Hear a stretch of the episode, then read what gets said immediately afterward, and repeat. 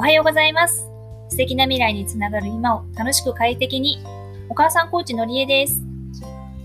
えっ、と、今日はですね、昨日の勇気のプレゼントの続きなんですけれども、勇気が一番気になっていたあの、電子書籍リーダーに関して、そもそも勇気はどれだけ本が好きかっていう、その本に対する愛情をですね、勇気が語りたいということで、ちょっとその辺語ってみてもらおうかなと思ってます。ゆきくんよろしくお願いします。よろしくお願いします。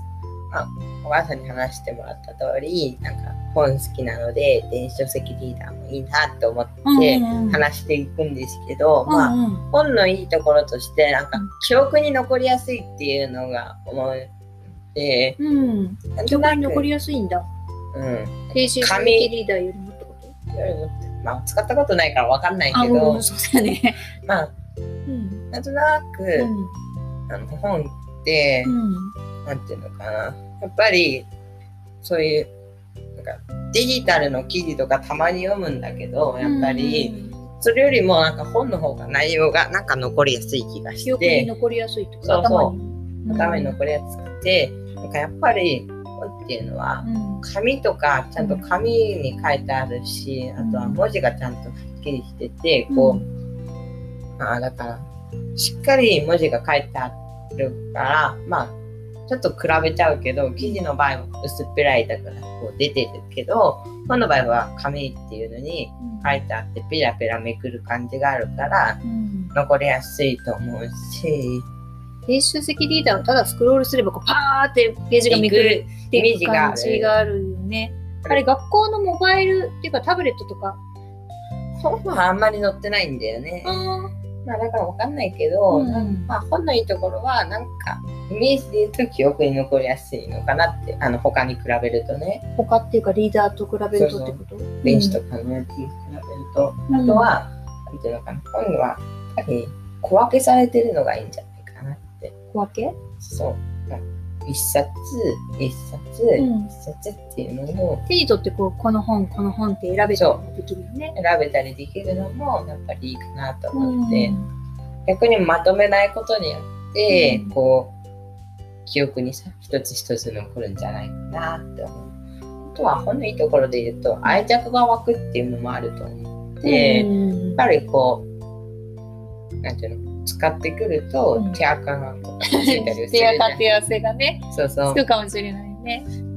それが嫌っていう人はカバー敷いてたりするあけど、うんうんま別にいいんだけど、うん。まあそういうので本への愛着が湧いたりとかね、うん。ちなみにゆき過去読んだ中でこうお気に入りの本何冊かあげるとしたらどんなものが、コソワドの森、ん。ルドルフといっぱいあってな、うん。だいぶか変わるんだけど、なんか知識ゼロでも楽しく読める物理の仕組みって本。とか、あとはあれかな。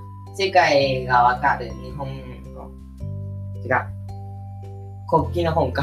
うん世界がわかる国旗の本。とか、そこら辺が面白かったりするかなって。どういう本だと面白いと思う？やっぱりなんかこうやっぱり小説みたいにストーリーが面白いとか、うんでもやっぱりこう学べるっていうのは楽しいんじゃないかなってストーリーにしてもうん面白いっていうのは僕の沸点として何か学んでるんじゃないかなって。こうさ、うん。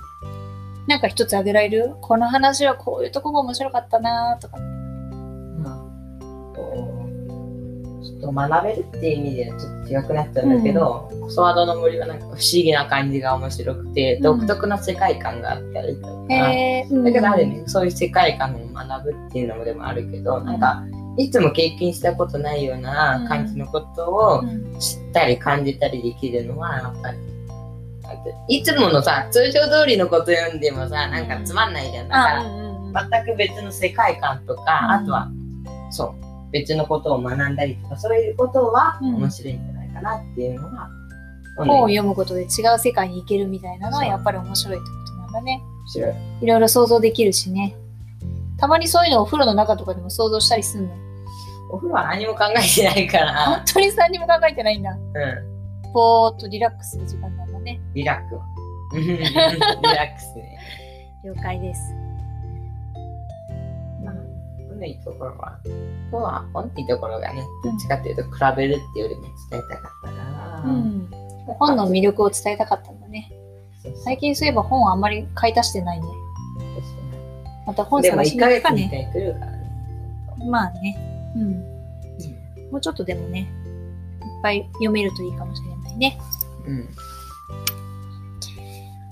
はい。ということで、えっ、と、ゆうきくんの誕生日プレゼントとは全く関係ないところに話が行ってしまいましたけれども、ゆうきの誕生日プレゼントは、別になんかね、ちょっと考えたいよね。もう思いのほか海外旅行とかっていう言葉がポンと出たりとかしてびっくりしたからね。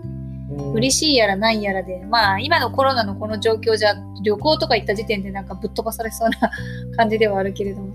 でもなんかこうね、事前にいろいろと調べておいてね、実際行けるタイミングになった時にすぐゴーって行けるようにできてると楽しいよね。またそれも考えようね。うん。ということで、今日も最後まで聞いていただいてありがとうございます。ゆっくりのんびり学んだこと、気がついたこと、皆さんのお役に立ちそうなことを楽しく行動配信していきます。共感できるものがあったときは、いいねで教えてください。コメントもとても嬉しいです。それでは今日も素敵な笑顔で最高の一日をお過ごしください。のりえと、ゆうきでした。ありがとうございました。ありがとうございました。